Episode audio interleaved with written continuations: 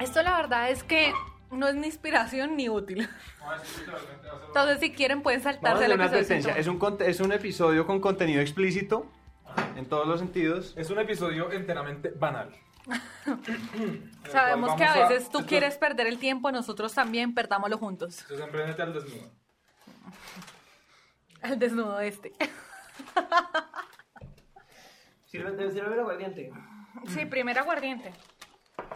Oigan, ¿por qué no nos inventamos como un jueguito así como cuenta una cosa vergonzosa, emprendete y toma? Y si no la cuenta, también toma. Una buena idea. No, porque que, que uno lo obligan, ya no piensa. Ah, ya, entonces sí, por eso decía que no vamos a contar cosas vergonzosas. No, pues, o sea, yo, yo- no, La verdad es que los 11 primeros minutos fueron para decirles que esto sí va a ser un episodio serio y que estamos acá Re serio. preparando lo que tiene más que inspiración. tenemos más a Mario útil. Hernández en el estudio. Lo que deberíamos hacer sería hacer como eso, eso, eso, no sé, eso merece un brindis o un brindis por emprendete y todos como. Oiga, oh, sí, eso mereció un brindis. y Entonces, oiga, salud. Eso. Oiga. Pero que quede grabado. ¡Ah! Yo, yo quisiera que grabara, No, todos la brindis, boca. y hacemos así, y hacemos así. Yo quisiera que grabaran el piscinero que Juan Pablo nos acaba de servir. Eso tiene que quedar. acá es donde vienen las bondades del podcast. O sea, ustedes no están viendo lo que estamos haciendo. Ni están oliendo. Entonces empecemos. empecemos Ay, no, contando. pero salud Empecemos por el primer, contando. oficialmente por el primer año de Emprendete. Un año de emprendete. Salud por un año de emprendete. Ay,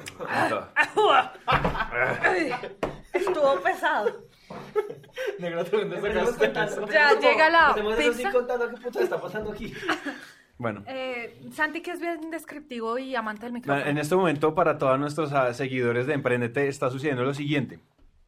Hay cuatro copas de aguardiente y los que no saben qué es el aguardiente es como un trago. Como el mezcal colombiano. Es como el mezcal colombiano, Es el tradicional, el pisco. El pisco, la bebida alcohólica por excelencia de Colombia, lo que se toma en todos lados. Estamos tomando una botella de aguardiente antioqueño. Entonces se puede Pero decir. estamos qué? celebrando. Pero no, no se está pagando, aguardiente antioqueño no se está pagando un centavo. Es decir, nosotros no monetizamos O sea, esa fue la única vez que vamos a decir aguardiente antioqueño en este episodio. No se vuelve a repetir. Si usted trabaja en aguardiente antioqueño, escríbanos a hola arroba emprendete.com. Interesado en pauta. Nos queremos contactar con ustedes. Pero bueno, en serio, nosotros estamos cumpliendo un año y no solamente estamos cumpliendo un año, sino que este es nuestro episodio número 100. Y no solo es nuestro episodio número 100, Queremos sino que estamos llegando a las 100.000 descargas. Entonces están pasando muchas cosas muy especiales, entonces tenemos que celebrar, entonces tenemos que hacer además una advertencia. Si usted está esperando contenido altamente útil, este no es el episodio para usted. Hay 99 episodios antes que son útiles y le prometemos que van a haber unos que son increíbles, el Sí, 101 en Esto no adelante. es útil, eso no es inspiración útil, esto es inspiración y de pronto un poquito que nos conozcan. ¿Por qué? Porque hace un año cuando empezamos y cuando salimos al aire y pasó todo lo que pasó, oye, estamos un poquito nerviosos y después de 5 y 6 episodios nos dimos cuenta que nunca nos presentamos.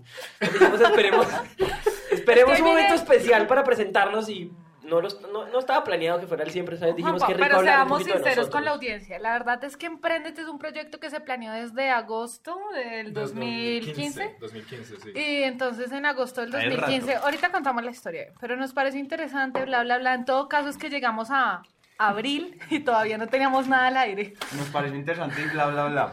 Esa es la historia de emprendimiento. Pero, pero pues igual, igual yo creo que este episodio también es para que la gente entienda lo que este año ha sido para nosotros. Obviamente cuando uno está en el podcast, pues nosotros tratamos de... Editamos ya muy bien, gracias Santi, gracias Gimlet Media. Gracias. Juanpa, tú también Queremos eres-. Gracias a Ana, periodista de El Diario de Brooklyn. Que nos destrozó el Nos podcast. destrozó alguna vez en octubre. Pero, pero más que todo es como, es como mostrar, o sea, lo que, lo que es esto y, y, pues la experiencia que al final todo esto es un emprendimiento sobre emprendimiento. Entonces, Exacto. Es eso. Oye, Bien definido, bien defi- emprendimiento sobre emprendimiento. Nosotros habíamos quedado, también hay que dejar en acta que habíamos quedado que la nostalgia iba a ser más adelante. Lo siento. Eh, Santi, por favor, pon esto más adelante. Voy a brindar por... Uy, está ahí. Oigan, Santi. pero ya vamos con Bueno, otro. Santi, pero Santi. Le está haciendo en forma al cuarito. Por emprendedor. Oigan, pero me cortaron Oye, la historia. Todo esto era solo Yo para decirle a la audiencia que nunca tuvimos episodio cero y nunca nos presentamos. Oiga, sí. Porque llegó un momento en el que dijimos, oiga, o salimos o salimos y tenían que salir tres episodios ya o ya. Y en ese ya o ya queremos decirle que de hecho la página se nos cayó el día del lanzamiento y hasta las 7 de la noche le dio por funcionar. No, yo creo que, negra, más bien deberíamos contar la historia de cómo fue nuestra primera página. No, no, no, no. Empecemos contando la historia de cuándo fue que nosotros se nos ocurrió Emprendete. O sea, Bien. ¿Cuándo nació? ¿Dónde ¿Y cuándo se nos ocurrió? No, pues nosotros, ¿te acuerdas que tú y yo estábamos en PlatziConf, en una conferencia de Platzi? Sí. Hola, John Freddy Vega. Entonces estábamos en una conferencia de Platzi y entonces empezamos a hablar, estábamos emocionadísimos por el tema digital. Salud. Esperen. Salud. Puedo hacer una pausa. Ay. Si, us- si alguno de ustedes quiere celebrar con nosotros, puede pausar este episodio, comprar cualquier bebida alcohólica y tomarse un aguardiente. Y si escucha. quieren, nos, se toma una fotico, nos la mandan, la Hashtag compartimos. feliz cumpleaños, emprendete. El podcast cumple, siempre acompaña a los solitarios. Dígale a sus papás que este fin de semana se tiene que emborrachar, pues porque Emprendete cumplió un año. Pero muy raro, los papás abren la puerta emborrachándose solo en el cuarto. Pues invite a sus amigos. computador. Invite a sus amigos Y si no saben que es un podcast, dígale que es un podcast. Y sí, por favor. No, ya, no Ya. más De campañas. vuelta a la historia. De vuelta a la historia. Entonces, Entonces estábamos en estábamos, Platzicom. Bueno, estábamos- la negra y yo estábamos en PlatziConf y después era el cumpleaños de un amigo nuestro en un, en un restaurante que es súper chiquitico, que es, parece como un baño público. Y, Por y ahí, eh, y después de eso, como que nos iniciamos en el restaurante y nos fuimos para la casa de Fore hola. y ahí nos pusimos a tomar algo. Eso fue, Aguardiente. Yo me acuerdo, yo, yo la verdad, yo creo que eso fue un viernes por la... Sí, sí, sí, sí, eh, claro. Yo me acuerdo que salimos del cumpleaños de, de, de este amigo, nos subimos a- al carro y llegamos a mi casa. Y empezamos a tomar aguardiente y no me acuerdo si fue esa noche que mi amiga la negra... Ah, no, era que, que, que había Pero, vino. sí, eh, eh, pregunta, exacto. Esa noche creo que solo teníamos tres botellas de vino. Habían tres botellas... No, pues solamente teníamos tres botellas de vino. No. Ah, era botellas de vino de, acuerdo- de y yo- uno. y yo me acuerdo que la negra dijo, yo no quiero tomar vino porque a mí el vino me pega muy fuerte. Entonces pedí un guarito. Entonces no, pero eso fue ya, eso fue, no, eso fue, esa es la tomada de vino fue ya trabajando en Emprendete después. Ay, sí, ya me acordé porque Ay, esa noche estábamos... disculpen, esa vamos a borrar esta parte de la historia y vamos a seguir. Estábamos Salimos tomando a la aguardiente. casa de mi amigo. Estábamos tomando aguardiente y, y al otro, o sea, nos me- metimos una rasca épica y al otro día nos levantamos a pasar el guayao, Rasca, dícese de una borrachera muy seria. muy seria. Y al otro día un guayao, un que guayao se dice igual en todos lados. Guayao, Guayao, dícese dícese de de resaca. resaca, resaca.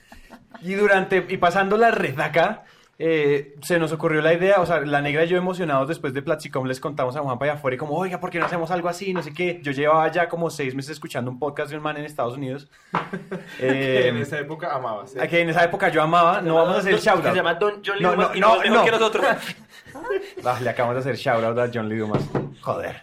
Joder. Eh, Entonces eh, nos emocionamos, les contamos, les mostramos el formato y dijimos, hagámosle.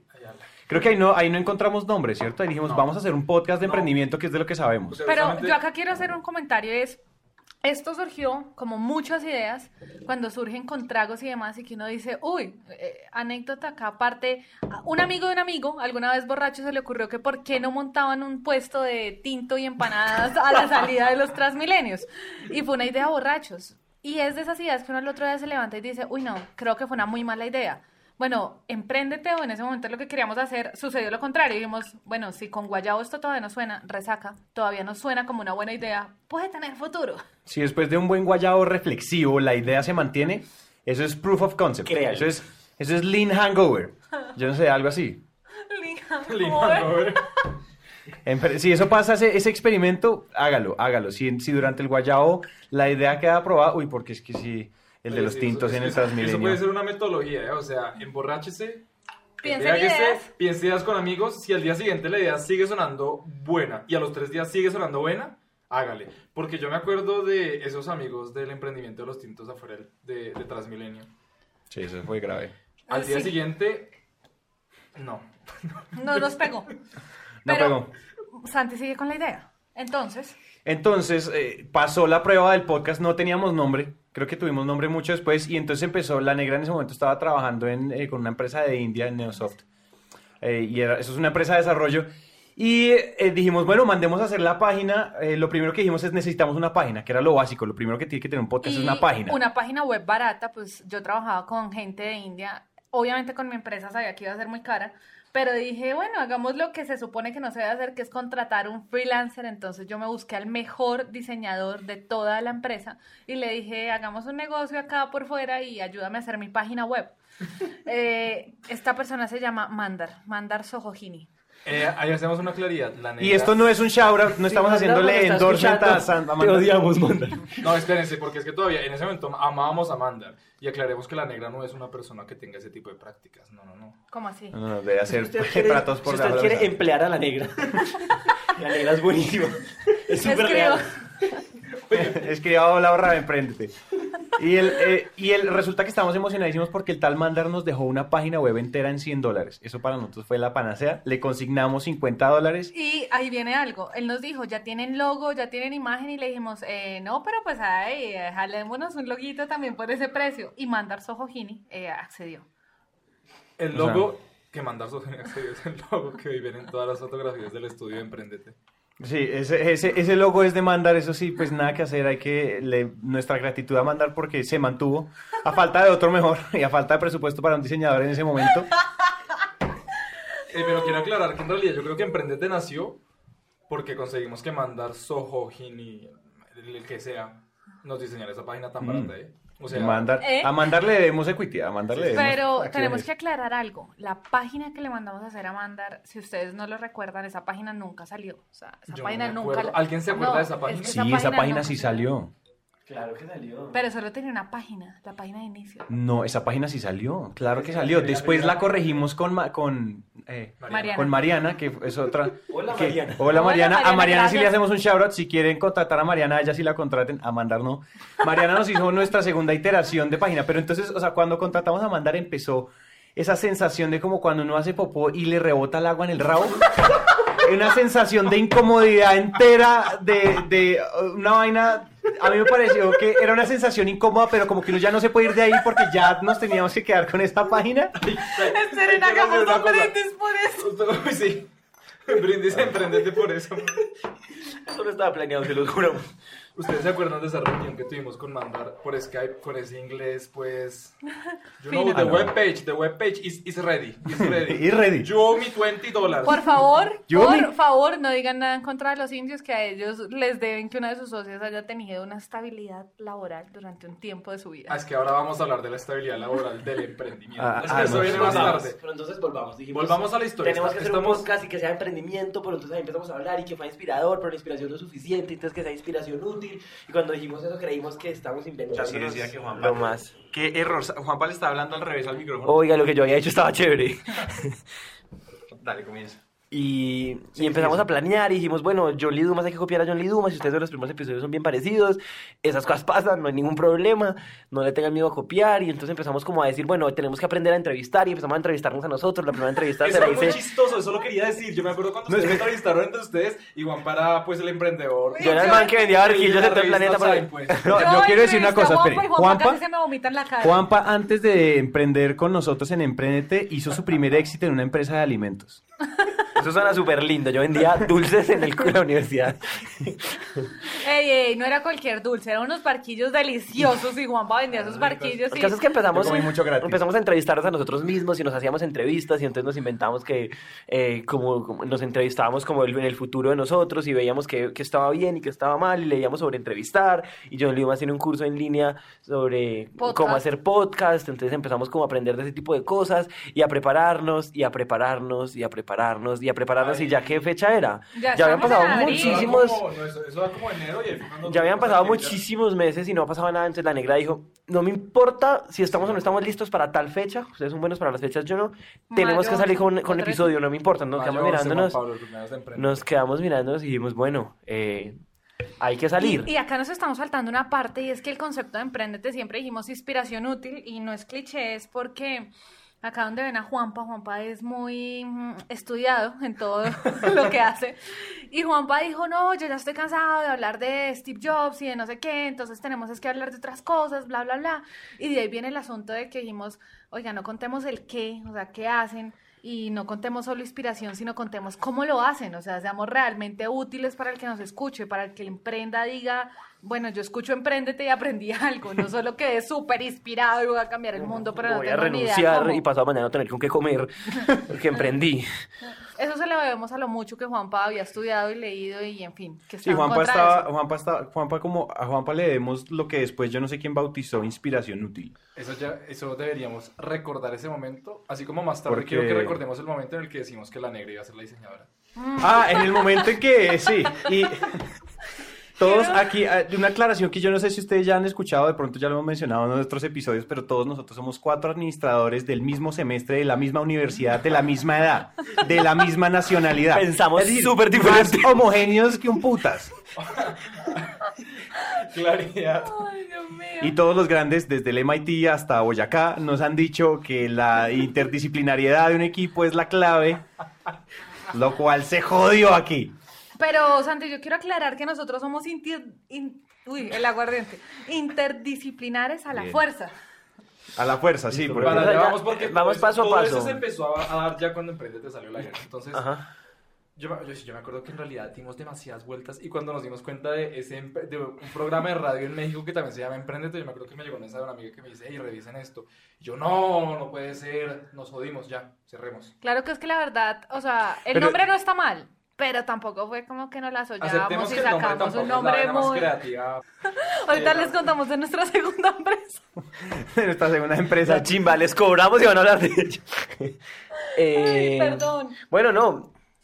¿Cuál fue nuestra primera entrevista? No, pero sí o sí teníamos que salir. Entonces Santi nos va a contar nuestros tres primeros entrevistados porque dijimos, bueno, la gente no puede llegar, eh, este número viene de un estudio muy serio y es que si la gente llegaba y veía un episodio, se iba a aburrir. La gente llegaba y veía cinco, ya eran demasiados. Entonces el número ideal eran tres. Eran- el 3 era el número mágico. Pero entonces ahí- Pero hay entrevistas que nunca han salido. Deberíamos hablar de las entrevistas que Uy, nunca han salido. ahí para allá vamos, primero para allá vamos. contemos los Pero- tres primeras entrevistas. No, pero an- Detalles curiosos. Negri, antes de eso, yo quiero que hablemos de cómo fue la repartición de, de las labores de esas tres primeras, o sea, de, de- de ese primer producto. Empiezo hablando por mí. Yo, yo en ese momento era el que editaba los audios porque yo estudié algo de periodismo y alguna vez tuve que editar una Ahora entrevista. editó una entrevista. Tuve que editar una entrevista. él, él sabría, él sabía abrir Audition. Por ende, por editado, porque Forest sabía abrir Audition. Por eso sí. Eh, es cierto. Le cayó el guante. Le cayó el guante porque un día él escuchó, él leyó, él, él pronunció la palabra Adobe y le cayó el guante de editor. Quise adobar y terminé con Audition. Eh, mal chiste. Bueno, entonces ahora, ahora vamos Como pueden a- ver, Fore no es el hombre de los chistes en este equipo. espérate que el guaro... Que entre. Que, ¿quién? Bueno, entonces, volvamos, o sea, entonces yo, yo era el que editaba, me acuerdo, me acuerdo que me decían, y tú tienes que editar. Y yo, bueno, yo edito. Pero, pero entonces la negra, ¿cuándo decidimos que iba a ser la diseñadora? Bueno, porque- Un bagaje, negra, danos un breve bagaje de tu historia como diseñadora. De tu Pero- historia, de, de tu hoja de vida como diseñadora. Bueno, eh, quiero acá expresar que yo sí tengo una amplia experiencia. Nunca pasé de los dibujos de palitos y casas cuadradas con dos ventanas y una puerta rectangular en la mitad. Por ende, todas las que me están escuchando en mi colegio, que creo que son pocas, eh, van a saber que no tenía perfil de diseñadora. Nunca lo tuve. Eh, y luego yo les dije, a mí me gusta lo del marketing digital, por favor, ay, déjenme en Facebook, sí, yo quiero hacer eso. Y resulta que el marketing digital implicaba diseñar. De ahí fue que yo resulté diseñadora. Juanpa, muchas gracias porque tú conociste Canva y Canva no nos está pagando, pero es una muy buena herramienta. es una gran herramienta. Ahora vamos a los roles de ustedes dos. Ustedes dos Eh. que hacían al principio. Yo No, me acuerdo entonces- que decimos que Sandy entrevista y en esa época teníamos las discusiones por saber quién iba a ser la voz. La quién iba a voz. ser el Julio Sánchez Cristo. De hecho- El Alex Bloomberg de este programa. El- ¿Quién iba a ser el, el, Host. el host del, del show? Pero acá algo interesante es que Juanpa nos, bueno, ahorita creo que me estoy saltando, pero para mí fue un punto también muy interesante cuando nos reunimos en Juan Valdés Orígenes a hacer los estatutos Oigan, de estamos hablando de un montón de cosas y no las hemos puntualizado. Entonces, esperen un momento. ¿Cómo Volvamos a la roles? tiempo, audiencia, lo siento. Entonces, sigamos con los roles y luego volvemos a la cronología. Ah, bueno, entonces el rol, o sea, el rol mío dijimos, o sea, dijimos, bueno, temporalmente, y temporalmente fueron 52 episodios, Santiago va a entrevistar. Una La que otra, que una que y otra entrevista jaspeadita entre Juan Pablo Fore la Negra, pero toreando las entrevistas sin nada de experiencia. Eh, como periodista. Quiero aclarar que, que había estudiado periodismo, era yo. Y el que había estudiado periodismo era Fore y terminó en producción, en, en edición. Quiero Juanpa- aclarar que en mi primera entrevista sudé tanto que me tocó decir que es que tenía últimamente unos calores. Y Juanpa era el director de Twitter. Yo era el huevón que movía Twitter y esperen, el que hizo las primeras 12 entradas de blog. Y las dos Tal entradas. vez del- 8. Pero bloguero te volviste como al episodio 30. En noviembre, hijo. Bueno, entonces, oiga, yo hacía re poquito. Juanpa era. No, Juanpa lo era- que pasa es que Juanpa y Santi eran los que tenían chispa para entrevistar, entonces los dos iban a entrevistar. Y, yo estaba un poquito más ocupado que. Santi. Sí. Entonces, Juanpa, la primera. ah, No, espera, todavía no la primera entrevista. Entonces repartimos los roles. Juanpa era el CTO, Chief Twitter Officer. Él era nuestro Chief Twitter Officer. Y Juanpa le tocó hacer la primera entrevista porque le salió la primera entrevista con un tipo que se llama. Juan Fernando eh, Hoyos. Juan Fernando Hoyos, él es el fundador de Juan Camole, una empresa que vende mucho guacamole. Que está, que tiene que- residencia en Pereira. Y entonces es una, Juanpa- gran entre- es una gran empresa. Eh, Juanpa, cuéntanos tu experiencia. Es la peor entrevista que he hecho en mi vida. Yo era un imbécil, no sabía qué decir. Se supone que llevaba una línea de preguntas, pero como que no fluía. Él me miraba como este man que me está preguntando. Entonces yo, bueno, nada, cuéntenlo Ay, ustedes. mano, ¿usted se acuerda? Cuando llegó de Pereira, nosotros con unas expectativas enormes. Y Kobe nos dice, escúchenlo por ustedes mismos porque yo creo que no salió tan bien. Y la entrevista era algo así como... La verdad, eh, hicimos el mayor esfuerzo por decirle a Juanpa que no era tan mala, acuerdo- pero por el bien de nuestra audiencia. Hace como dos semanas me dijeron que era una porquería. No, pero es que, pero es que la entrevista literalmente era como... eh, y sus aguacates, eh, ¿por qué son tan Son- especiales? Silencio de 30 segundos. No, pues mira, los aguacates son muy felices porque les pongo música. Eh, hay algo importante, él le pone música a sus Él aguacates. sí le pone música y eso es algo muy bacano. Espera, es que escucharon ese Digamos audio, que matábamos- el- el- matábamos la Juan transcripción escrita de la entrevista posiblemente fue buena. El audio fue un asco. Entonces, y era, la vaina es que a uno le dicen que un buen entrevistador hace silencios estratégicos. Bueno, estos silencios eran cero estratégicos. Era, eh, ¿cómo se llama su empresa? Pum, 30 segundos de silencio. Juan Camole. Bueno, pero entonces, ¿cuándo empezaron? 30 segundos de silencio. Y es que, y es que fue, yo creo que, no, o sea, el tema hubiera sido mejor, o sea, si lo hubiéramos editado muy vasto como editamos hoy en día, hubiéramos tenido una entrevista decente, como súper scripteada por detrás y, y muy bien pensada, pero digamos que no vamos a ponernos a reciclar eso, ya Listo. tenemos mucho trabajo. Entonces, ya sabemos que ustedes estaban como en la parte de buscar entrevistados. Santi Y en ese punto, eh, esa entrevista no funcionó, pero sabíamos que teníamos que salir con tres. Entonces, entonces Vamos a bueno, contar cómo surgieron esos tres primeros entonces, invitados. Entonces ahí estaba, bueno, entonces Santi era el que entrevistaba.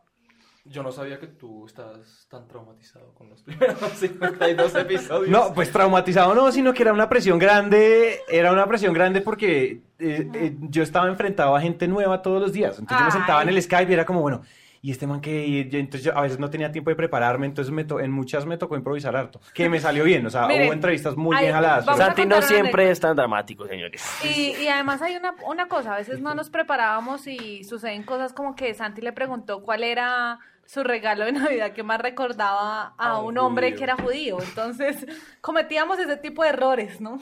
Creo que ese- ese- esa Eso. pregunta no salió al aire con Steven Sutton. Obviamente no sabía. Bueno, las tres primeras- los, los primeros tres episodios al aire. Listo, Episodio entonces- número uno. Entonces, ¿quién fue el primer episodio? Santiago Santi- Castro. Santiago Castro.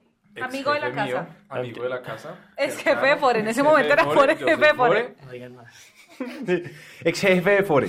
Ella, él- ese, pues, si ustedes se acuerdan del episodio número uno, él es el cofundador de Pillow Education, una consultora y capacitadora en términos de creatividad e innovación y todo este emprendimiento. Y Fore estaba haciendo su práctica allá. Entonces, digamos que los primeros entrevistados fueron lo que teníamos a la mano.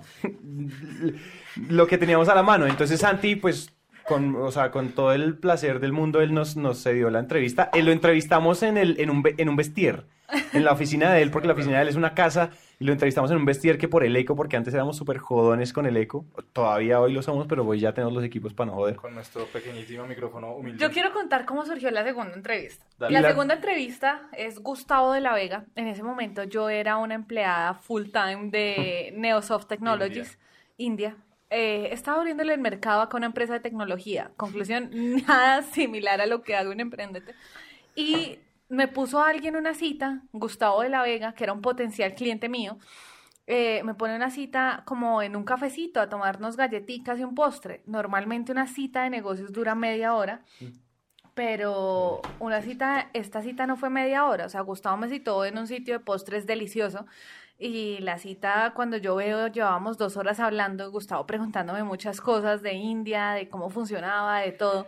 Y pues fue tanto así que yo terminé contándole, bueno, mira, yo también tengo un hobby y es, eh, tengo un podcast de emprendimiento, tú eres súper emprendedor, ¿qué opinas si te entrevistamos? No sé qué, Gustavo que es un bacán, lo entrevistamos y Gustavo fue nuestra segunda entrevista. Y fue muy buena, ¿eh? Y de Fue hecho, buenísima. de hecho estábamos nerviosos porque él nos citó en su casa eh, un sábado 9 de la mañana y Gustavo nos citó un micrófono, los tres, ahí, o sea, en ese no fue Juanpa, pero Yo estábamos... fui, yo fui, yo fui. Sí, Fuiste, Juan Pastor. perdón. Yo no fui.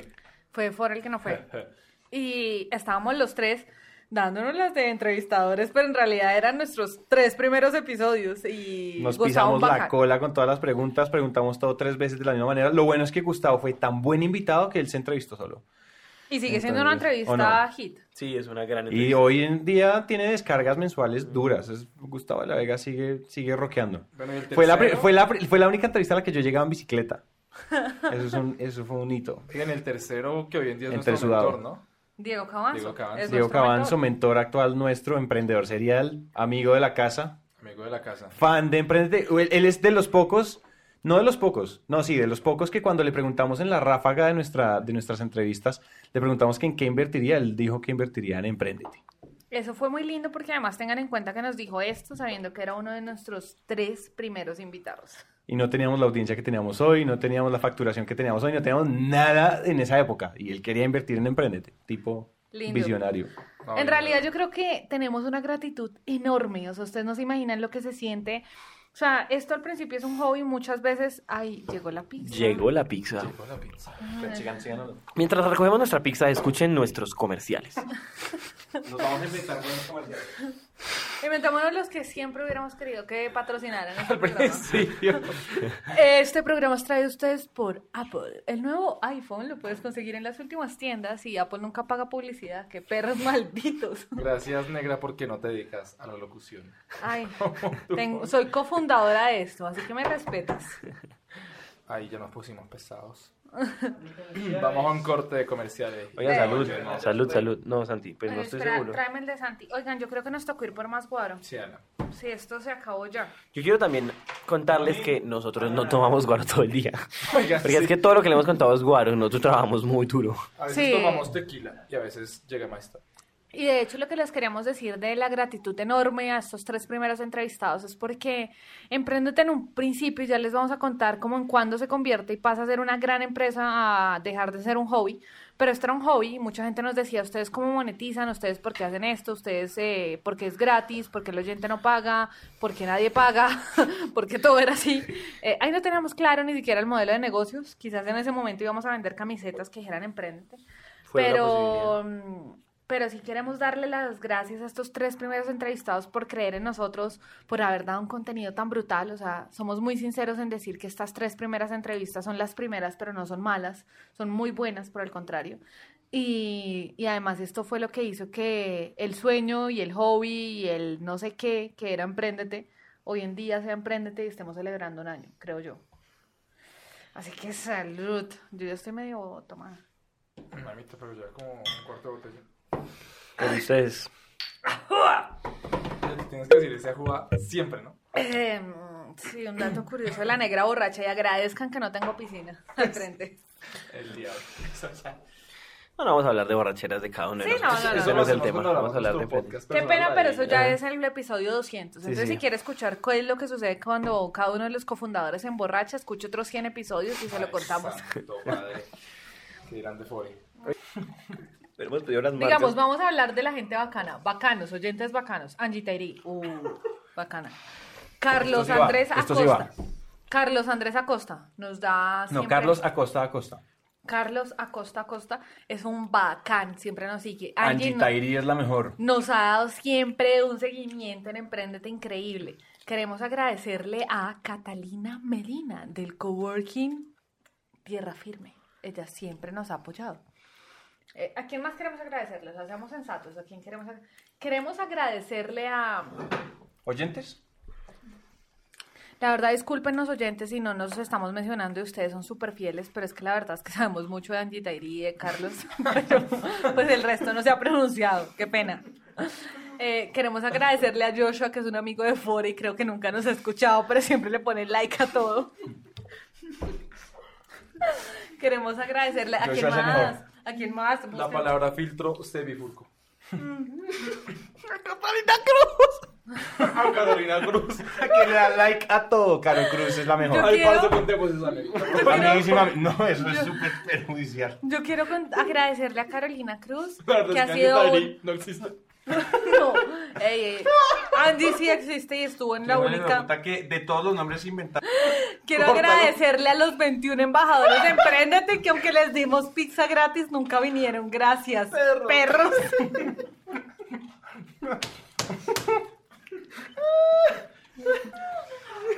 En nuestra reunión de embajadores con 30 embajadores, solo asistió una persona. Y adivinen qué. Yo digo que salud por eh, los agradecimientos.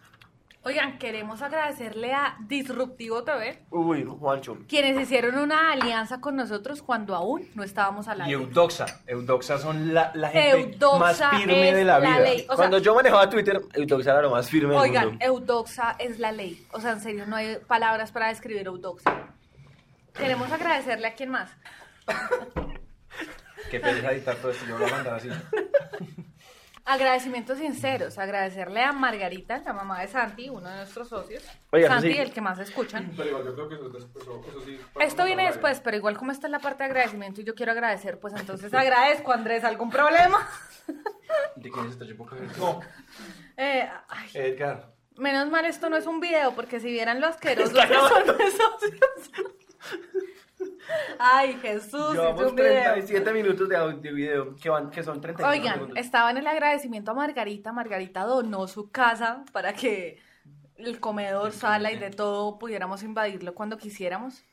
Eh, lo cual hace a Margarita una mamá extraordinaria y muy diferente al 99.9% de madres.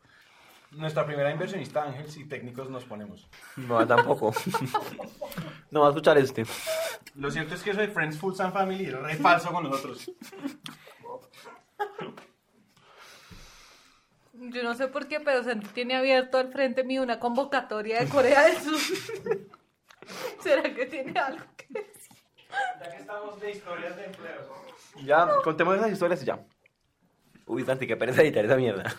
para eso ya tiene la experta. Y lo peor es que yo sé cortar, yo sería capaz de cortar eso. Yo voy a decirles que vamos contando. Cada que ustedes digan algo, yo lo voy a escribir. Y nunca vamos a acabar. Bueno, ent- ¿en qué íbamos antes de la pizza? Nada. En los tres. La verdad es que este episodio nunca se va a poder subir porque pesa tanto que nos da- acaba todo el host que compramos. Se nos, se nos suben los costos. ¿Y por qué se quebraron? No, hicimos un episodio muy largo y nos tocó subir el plan de hosting. Y nos quebramos. Porque se nos olvidó al siguiente mes devolvernos al plan de abajo. Entonces, espérate, después, ahora, ahora sí hablemos. Bueno, esa fue otra entrevista que nos salió. Por hacer entrevistas, todavía no hemos salido. Para mí sí me parece súper importante esa conversación que tuvimos antes de salir al aire eh, en Juan Valdez Orígenes. en Juan Valdés Orígenes. Un café en Colombia lo que hicimos fue que nos reunimos, escuchamos la primera entrevista de Juan Camole con, con Juanpa. Que fue bien duro de escuchar. Y Juan Camole, el tipo es un duro, sino que Juanpa estaba como frío. Yo estaba nerviosito. Estaba como nerviosito, Pancho. Entonces, bueno, es- estábamos hablando y dijimos, oiga, Juanpa dijo, por la experiencia de mi anterior empresa, Emporio Alimenticio, yo supe que el tema de estatutos y tener reglas entre los socios era clave. Yo quiero explicarlo. Y aquí se nos vamos a poner un poquito útiles. Y es, nosotros tenemos un problema y es que siempre planeamos el éxito. Y entonces vemos qué va a pasar cuando vendamos 1, 2, 3, 4, 5, 6 millones de dólares. Y qué va a pasar cuando todo salga bien. Y qué va a pasar cuando vendamos. Y qué va a pasar cuando crezcamos. Y qué va a pasar cuando tengamos nuestra oficina. Y cuando tengamos una oficina más grande. Y eso es muy fácil porque es muy fácil tomar decisiones cuando todo está saliendo perfecto. Pero eso no pasa siempre. A veces se pierde plata y nosotros no pensamos qué va a pasar cuando se pierde plata. A veces pasan un mundo de cosas que no nos imaginamos, que no son buenas. Y en esos momentos hay un mundo de cosas que nosotros creemos que son obvias, pero no lo son. Y entonces empiezan los problemas. A mí me pasó algo parecido. Eh, y entonces nos sentamos a hablar hasta de qué pasaría si la negra queda embarazada. Sí, quiero Eh, aclarar Eran que- escenarios, eran escenarios así. Quiero aclarar que Juanpa propuso muy sabiamente, y esto sí es lo único útil de todo el episodio, y es propuso hacer unos estatutos en donde pintáramos todos los escenarios posibles. Lo que yo nunca me imaginé es que ellos fueran a decir que qué pasaría si la negra queda embarazada. La verdad es que es un escenario Que es un riesgo que hoy en día corremos. No, y no... No me agrada. Entonces... Entonces hablamos de qué pasaría si uno, si alguno de nosotros se quiere salir y hemos vendido, qué pasaría si alguno de nosotros se quiere salir del equipo y no hemos llegado a punto de equilibrio, qué pasa si Santi o algún equi- persona del equipo eh, se vuelve la voz principal de Emprendete, ahí pasa el efecto Juanes, eh, que es un eh, artista colombiano que se salió de Quimosis y hoy, o sea, pasa mucho que a veces como el que el vocalista de una banda principal se va y se vuelve famoso y deja la banda jodida, eh, porque finalmente Por eso el es que Santi no trabajo- puede hacer eso, por estatutos.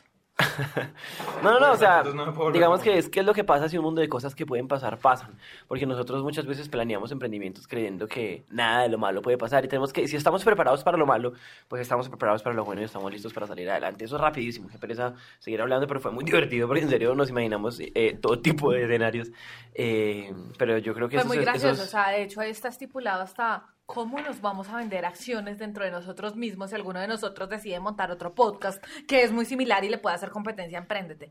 Pero bueno, es gracioso. todo eso lo hablamos, pero es importante conversarlo, o sea, eso tiene que estar sobre la mesa. Recomendación, hablen los escenarios. Bueno, No, la negra, la negra no es tan negra como ustedes creen. La negra no es afrodescendiente. Si ven soluciones prácticas, o te alejas del micrófono o te largas. Bueno, chicos, entonces empezamos a ¿Ustedes se acuerdan cuando teníamos 10 descargas al día? Yo les- ese, ese- ese día yo estaba hablando, un día yo estaba hablando con la negra y yo le decía, Negrito, ¿te acuerdas cuando teníamos como 10 o 15? Porque yo estaba viendo en el feed de las estadísticas. que la gente escuche, pero no importa si incluso no nos escucha a nosotros, queremos que la gente escuche. O sea, esto no se trata de ser envidiosos y, ay, no, es que solo quiero que escuchen Emprendete, sino escuchen, tengan este hábito, o sea, nutran sus espacios muertos con cosas útiles. Entonces hablamos con Disruptivo en México, hablamos con muchas cosas y queríamos como formar una alianza con todos los de Latinoamérica y poder hacer algo mucho más grande. Y en agosto sucede algo muy, muy especial y muy lindo para nosotros, que de hecho nos sacó como lágrimas ese día de felicidad. Y fue algo, y fue una nota en Entrepreneur. Y esta nota fue súper linda, porque era donde decía como cuáles son los 10 podcasts de negocios que debes escuchar, si los 10 podcasts de negocios que debes escuchar. Y dentro de esos estábamos nosotros ahí, pues en el número uno puede ser coincidencia, puede ser que no querían que fuéramos el número uno, o sea, no significa que el número uno sea el mejor, simplemente estábamos en la lista y fue muy lindo. Fue una nota que hizo Juan del Cerro, que de hecho, pues es, él es cofundador de Disruptivo. Entonces, fue algo muy bonito porque además desde ese momento se marca algo y es que nosotros antes estábamos acostumbrados a un promedio de descargas más o menos de 100 descargas diarias y desde ese momento cambia por completo nuestra curva, crecemos y logramos como, o sea, desde ese día vimos un pico en descargas impresionante y no paró, o sea, ese pico... Y que se sostuvo, sí. De hecho, ese pico, claro, o sea, obviamente todo pico tiene una caída, pero es entendible, pero nunca fue una caída tan fuerte, entonces fue una caída que simplemente nos subió el volumen de descargas de forma Fue el primer continua. punto de inflexión serio que tuvimos. Y fue muy lindo porque yo, o sea, yo, yo- bueno, por mi memoria, yo soy una persona que recuerda detalles Bastantes. eh, realmente no tan relevantes para otros, pero yo creo que yo estaba saliendo de Impulso a Colombia, justamente de la entidad que apoya el emprendimiento y a mí la negra me llamé mi Fore. Te hicieron una, hicieron una mención nuestra en un medio yo, eh, el periódico de la universidad, no, Eh, el periódico del barrio, no.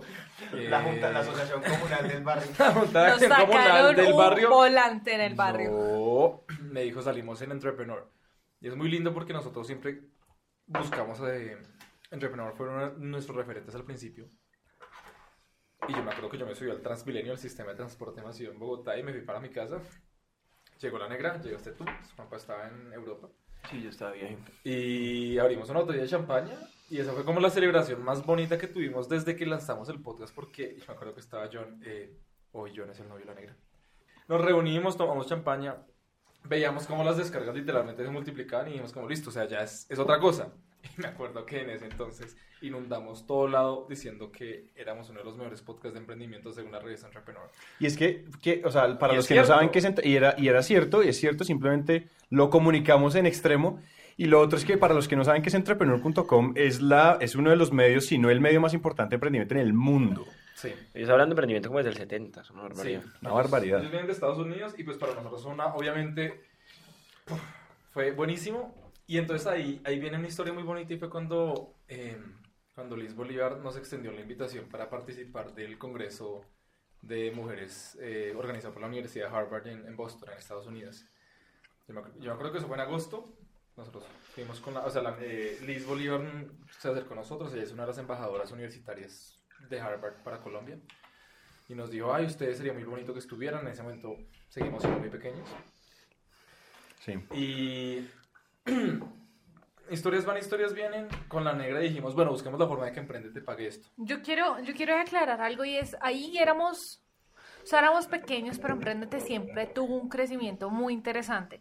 Y ahí viene algo y es que nosotros también nos paramos, no sé si ustedes recuerdan ese día, que Santi sacó una agenda con 17 formas como las que, pod- acuerdo, las que podríamos hacer plata en Emprendete. Pues porque llega un punto en el que te comienza a preocupar, o sea, era un hobby, llevaba haciendo un año siendo un hobby, llevaba unos meses lanzado como hobby, pero llega un punto en el que nosotros... eh, en el que nosotros queremos, o sea, en el que nosotros nos preguntamos como equipo, como, ok, esto va a seguir siendo un hobby, era un hobby muy demandante, o sea, era un hobby que ya le estaba demandando a todos muchísimas horas de trabajo al día, o sea, a mí me estaba demandando y consumiendo horas en una cantidad excesiva y a todos nos estaba pasando lo mismo. Entonces dijimos, si esto no queremos que sea un hobby, sino queremos que Emprendete no muera, tenemos que buscar la forma, el famoso modelo de negocios. Somos cuatro administradores sin un modelo de negocios. Y nunca hicimos un Canva ni siquiera, ni un modelo de negocios. Pero entonces ahí pensamos y Santi nos sacó 17 formas como podríamos monetizar. Entre esas, ustedes escucharán varios episodios con Amazon. Tenemos mil cosas. Pero Puedes en fin. escuchar más de mil libros. Sí, puedes 180 escuchar. mil libros. Sí. Todos eh, los idiomas. Y ahí viene un poco eso y viene, o sea, comenzamos a ver un reto y cuando Liz nos tiene esa invitación es un reto y es, ok, sería muy bacano ir, es un evento increíble el que queremos ir, pero ¿cómo carajos vamos a hacer para ir? Porque de nuestros bolsillos no va a salir la plata para ir y no podemos ir el 100% patrocinados por nosotros mismos en nuestro hobby. Entonces hay que buscar la forma en la que podíamos hacer eso realidad. Y me acuerdo que empezamos a tocar demasiadas puertas Ah, y empezamos a decir como, ¿qué hacemos? No sé qué. Me acuerdo que les preguntamos a ustedes si estaban interesados en ir y dijeron que no en ese momento. Eso fue otra pelea. Eso fue una pelea. esa fue otra pelea. No fue una pelea densa, pero sí fue una un llamada de atención duro. Y el punto es que por cosas de la vida yo tenía, yo, yo conocí una persona bastante influyente en, en, en Impulsa Colombia, pues entidad que apoya el emprendimiento, que estábamos tratando un tema completamente diferente y yo me acuerdo un día yo le dije, ay mira, estamos haciendo, estamos buscando una empresa que apoye el empoderamiento femenino, porque nos invitaron a Harvard, que no sé qué. Pues bueno, entonces pasé una propuesta. Esa propuesta la pasé como en septiembre y se duró, duró como un mes en aprobarse. Fue el mes más sufrido de mi vida. Sí. Yo escribía todos los días, yo decía, yo no sé qué hacer, yo no sé, ¿será que nos aprueban? Porque era como el todo o la nada. Si no era eso, no nos íbamos. No, y es que durante la aprobación nosotros ya estamos pagando visa. Obviamente, O sea, ya todos le habíamos metido mucho billete, como 400 dólares en, en, en previáticos. Eso se llama fe. Eso se Fe. llama mucha fe. Fe, ley de Gracias, afinidad, gracias, Moisés. gracias Mauricio Toro por creer en nosotros. Gracias, Furman. Gracias, Furman. El punto es que nosotros después de cin- casi, eran como el episodio 45 y nos fuimos para Estados Unidos. Porque yo me acuerdo que Mauricio Toro me llamó un sábado y me dijo, Chino, yo creo que la propuesta suya salió bien si le Yo, estas yo pienso que modificaciones". este es un episodio del desnudo y tenemos que contar la verdad. O sea, a ver, vamos a contar la verdad acá ante nuestros socios que probablemente incluso ellos no saben esta parte. Cuando con Fori hablamos Dios. dijimos, Juanpa y Santi no se ven tan interesados en ir. A lo mejor no les interesa. Pídele un, un patrocinio, pues que nos cubra viáticos y todo a los dos. Cuando salió el patrocinio, nos dicen nuestros otros dos socios como, "Ey, ey, ey, ustedes no van a pedir acá ningún patrocinio para dos, somos cuatro y donde van dos van cuatro. Y yo me acuerdo En ese momento- La primera lección útil. Piensen en equipo. En ese momento, afuera de mí se nos fueron los viáticos para el carajo. Y dijimos, bueno, menos mal habíamos pedido viáticos y ahí nos alcanza para los tiquetes y No, demás de los y, cuatro. Y ahí la cuestión era que yo me acuerdo que noso- nosotros hablamos con ustedes y Santi dijo, yo no tengo visa. Y Juanpa dijo, a mí se me venció. Y yo les dije, ¿y ustedes mm, qué, qué opinan? Y yo, no, pues la verdad, yo creo que... O sea, como que no hablamos Pero mucho en del tema, no ningún lo mo- tocamos. sí, no lo tocamos bien. porque Nunca no- tocamos no, el nunca tema. estuvo en la mesa. Nunca tocamos el tema, pero oigan, acá en serio viene una lección de comunicación. Nunca tocamos el tema, pero Fore y yo asumimos que pues si ellos no estaban buscando por su lado cómo podríamos irnos, pues era porque no les interesaba ir, lo cual no era así. Entonces siempre la comunicación es pieza clave. Yo creo que es otra, cosa. otra píldora de inspiración útil. Sí. Después de esta hora y media, si la escuchan. Si llegaste a este punto, Si es era que bueno que hasta le acá. diéramos algo de carne. Esa es la comunicación muy válida, pero el punto es que nos montamos un avión y terminamos en Boston. Cuando llegamos, la negra Boston. llegó antes. Juanpa, Santi y yo llegamos después. Nos bajamos del avión y literalmente lo primero que hicimos fue, nos llegó, nos llegó una llamada a la negra. Mira que estamos acá con Antonio Copete. Antonio Copete es un investigador colombiano en Harvard. Juanpa nos contactó. Juanpa nos contactó con él, que vamos a hacer una entrevista.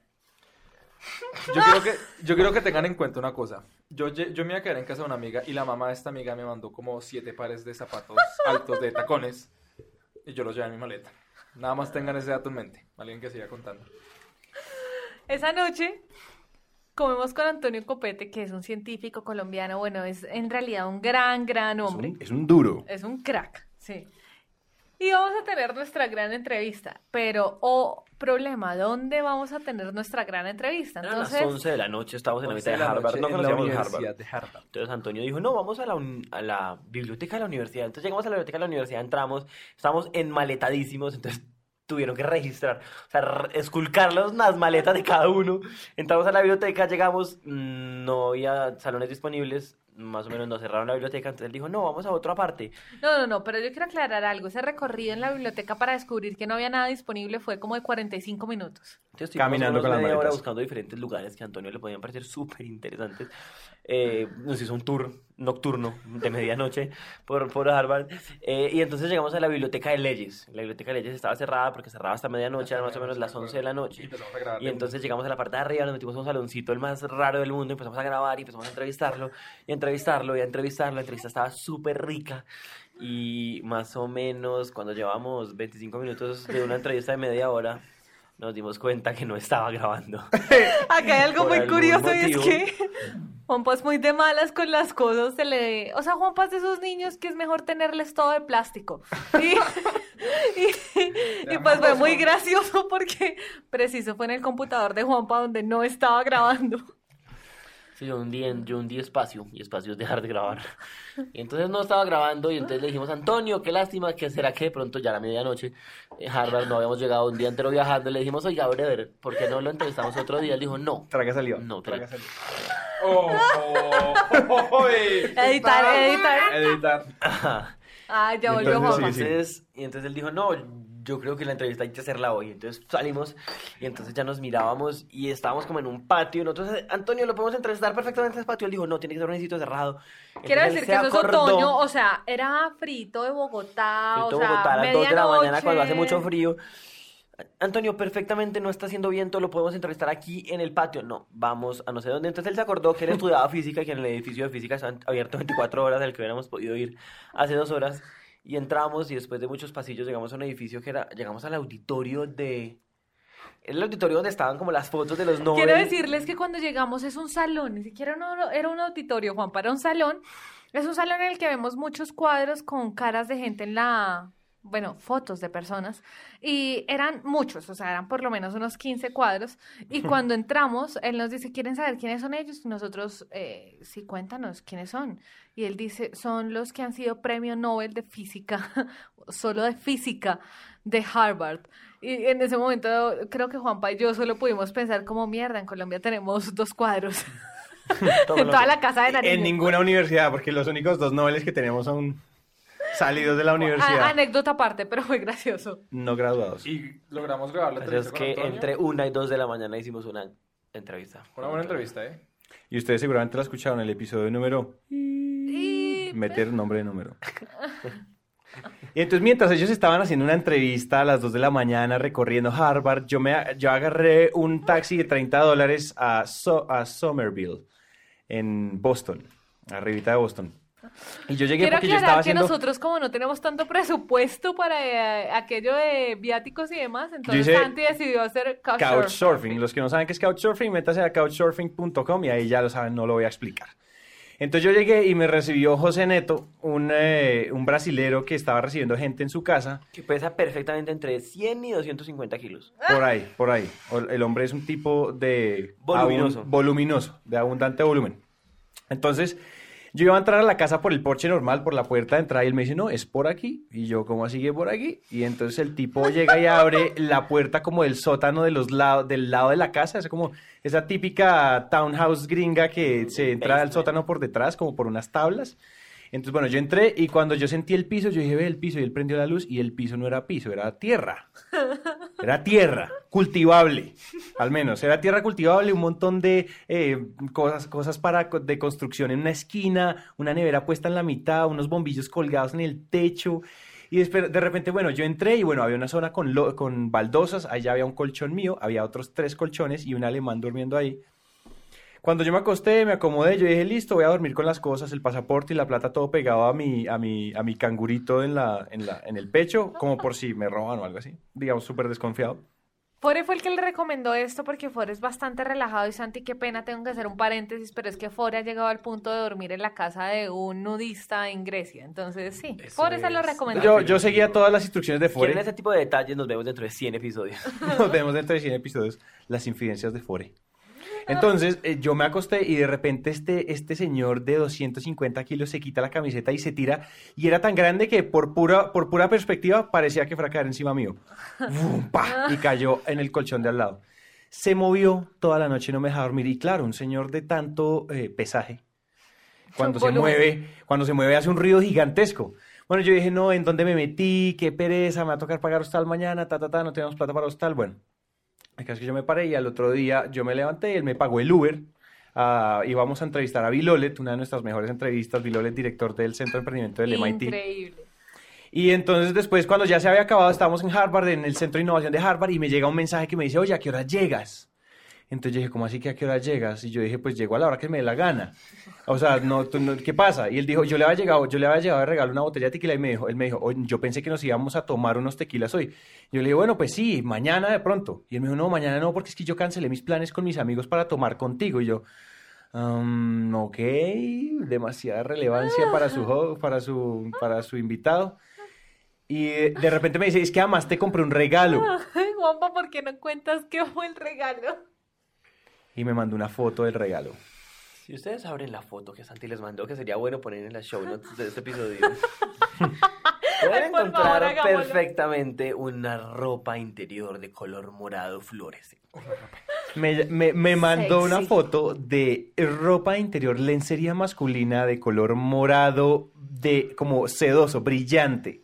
Y, me, y después, de- es que si ustedes vieran el orden de la conversación en WhatsApp, era, oye, no, ¿cómo así que no vas a venir? Entonces me hizo show por no ir, por no llegar temprano. Después me dijo, ¿cómo así? Pues que yo pensé que nos íbamos a emborrachar, te compré un regalo y me manda la foto de la lencería. No, o sea, ustedes se imaginan, yo de una me volteé en el taxi en el que íbamos y yo le dije, Juanpa, hoy me quedo contigo, así toque hacer lo que sea. O sea, duermo encima tuyo, pero yo no voy allá. O sea, si alguien me va a tocar, eres tú. Prefiero que me toque mi socio. Sí, por lo menos. Yo prefiero, sí, sí, manoseada conocida que desconocida. Entonces, bueno, eso fue una historia. Mientras ellos estaban entrevistando a Antonio Copete, yo estaba por ahí como lidiando con mis, con todo el tema de los... Eh, los calzones seriales. morados. Luego, y después de eso, la pues, el evento salió muy bien, agarramos muy buen contenido, nos fuimos para Nueva York. En Nueva York tuvimos una epifanía. Epifanía podcastera. Yo me acuerdo que yo saqué cita con varios periodistas y yo dije, no, mira, o sea, a mí, yo todo, pues, pretencioso. de cosas. 12 horas antes de llegar a Nueva York no teníamos dónde quedarnos. Como para aclarar. Por ahí nos estaba escondiendo un secretico ahí. Como que él ya nos tenía casa, pero no nos quería decir, nos quería poner a sudar. O sea que bueno, ya, niños, tranquilos, que ya Obviamente no yo los que quería poner a hacer, yo tenía, eso fue un domingo y yo tenía desde el jueves ya todo solucionado, pero yo dije, bueno, vamos a ver qué tanto sí se preocupan los cabrones. Perdón, México. Entonces, nada, yo empecé a sacar muchas citas con periodistas para que conocieran mi medio de emprendimiento y me hicieran muchas publicaciones. Entramos a hablar con Ana, una periodista que escribe sobre empresas en el diario, que es el periódico más grande latino en Nueva York. Y me sentó y me dijo, Andrés, ustedes hacen libretos. Andrés, ustedes ¿alguna vez han pensado que la gente se aburre los 30 segundos de escucharlos? O sea, me lo dijo en palabras obviamente más bonitas. Ana, la verdad, no creo que escuches esto, pero gracias. Y yo salí de Brooklyn, de esa reunión, y yo no les conté, pero ¿se acuerdan que nos teníamos que ir en un museo como a la hora? Yo me pasé cinco veces de la estación en la que me tenía que bajar, de lo estallada que me quedó la cabeza. Yo decía, está, o sea, no, no lo puedo creer. Estamos equivocados. Yo acá en Nueva York, ¿qué hago? Me quedo inmigrante ilegal. Dejo esto. Me quedo. Y cuando por fin llegué, yo me acuerdo que les conté, y ese fue otro momento muy, muy radical en, en la historia de Prendete, cuando ya decidimos preocuparnos por el contenido que estábamos haciendo. O sea, que Por acá- cuestionarlo más que todo, porque... Acá hay algo clave y es que nosotros hasta ese punto sentíamos que lo que hacíamos era chévere y que además las entrevistas muchas veces salían bien, pocas veces eran las entrevistas flojas, pero pues igual algunas que otras salieron al aire, sí, o sea, la verdad si usted se devuelve en los 99 episodios, la verdad no es que las 99 sean carne, pero sí nos preocupábamos por eso, pero creíamos que estábamos siguiendo un buen camino, teníamos un referente, teníamos un referente en modelo de negocios y demás, y esta mujer viene y nos cambia todo, o sea, nos mostró Gimlet, nos mostró qué podíamos hacer, nos mostró en PR, nos mostró, o sea, cosas que nosotros no teníamos ni siquiera en el radar, o sea, simplemente... O sea, son, es difícil, creo yo, para todos expresar con palabras lo que sucede en ese momento después de, de como haber visto la otra cara de lo que podríamos Y eso, es hacer. otra, y eso es otra cápsula útil que hablamos con Juanpa ese- esa vez en Nueva York, y era, ah, valore mucho la gente que le da cachetadas en la cara con honestidad y sin filtro. Porque es que sí fue sin filtro, o sea, nos desbarató todo. La señora, cuenta Fore, cuenta la leyenda, que la señora empezó a escuchar uno de nuestros episodios y, Y a los paró. 30 segundos eh, se vomitó por los orejas. O sea, fue como, "No, ya estoy aburrida, ya no quiero escuchar más. Bueno, entonces nos cacheteó muy duro. Yo quiero complementar lo que está diciendo Santi y ponerme un poquito útil. Y es, parce, no busquen gente que les diga que son perfectos. Para eso ya están sus papás. Igual es que Eh. fíjate que esa cuestión sucedió. Yo, yo en realidad iba con una intención muy diferente. O sea, yo iba con cegado. Ya decía, o sea, ya dominamos el arte de hacer podcasting. Ya somos, mejor dicho, pues, no sé, John Mercedes, Lee Dumas en español. mejor dicho.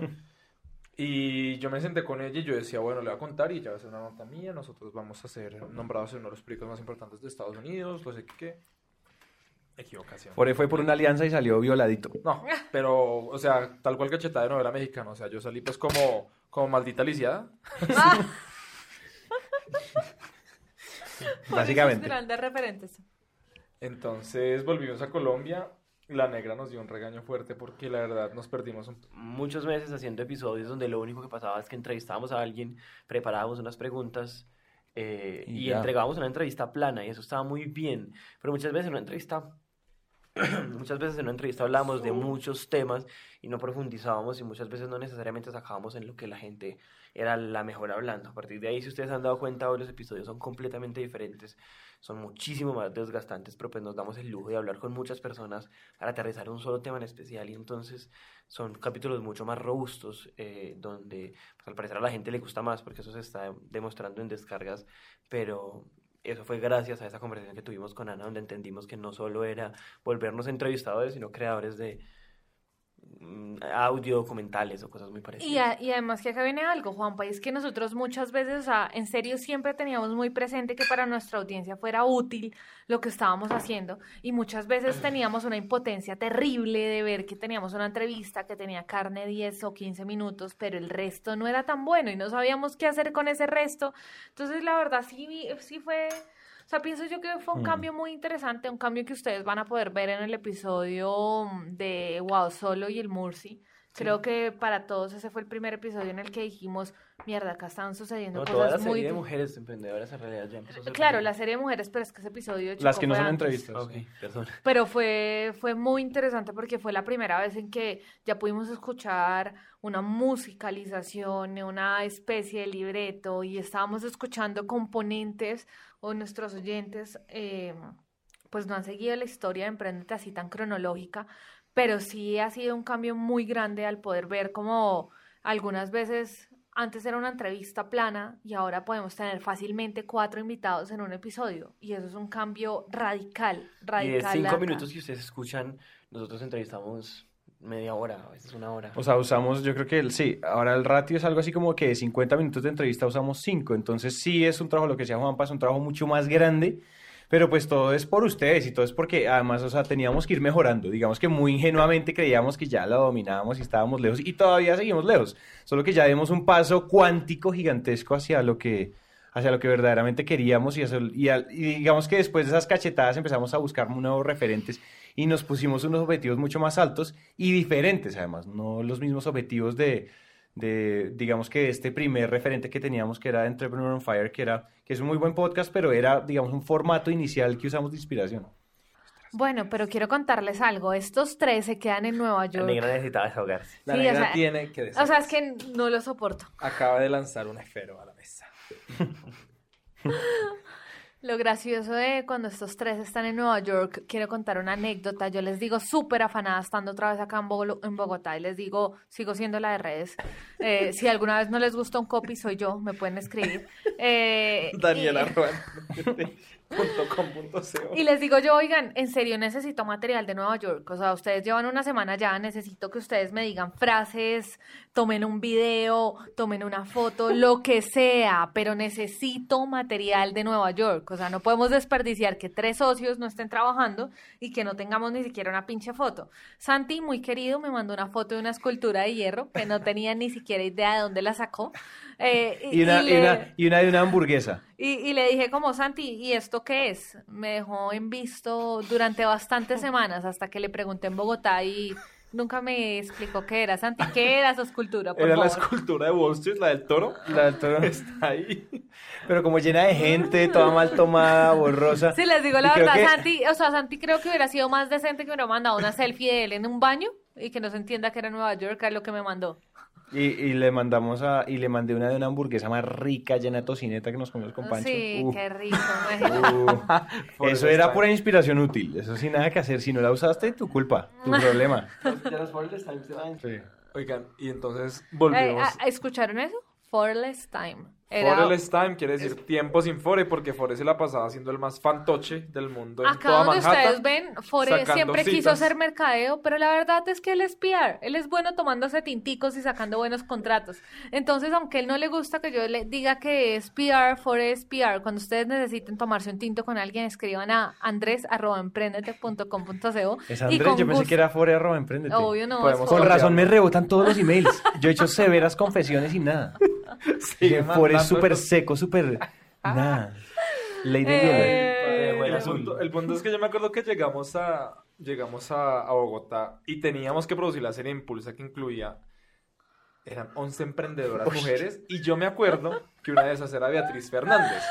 En la propuesta que mandamos a Impulsa yo puse que íbamos a entrevistar a Beatriz Fernández porque con la negra la vimos en un evento. Quiero decirles cómo fue la propuesta Impulsa. Fue diciendo gente que podríamos entrevistar y y yo pensando, mm, mm, oye, Beatriz Fernández es interesante, es una gran emprendedora. Y los dos, mm, sí, interesante. Menciónala, eso después la podemos cambiar por otra persona.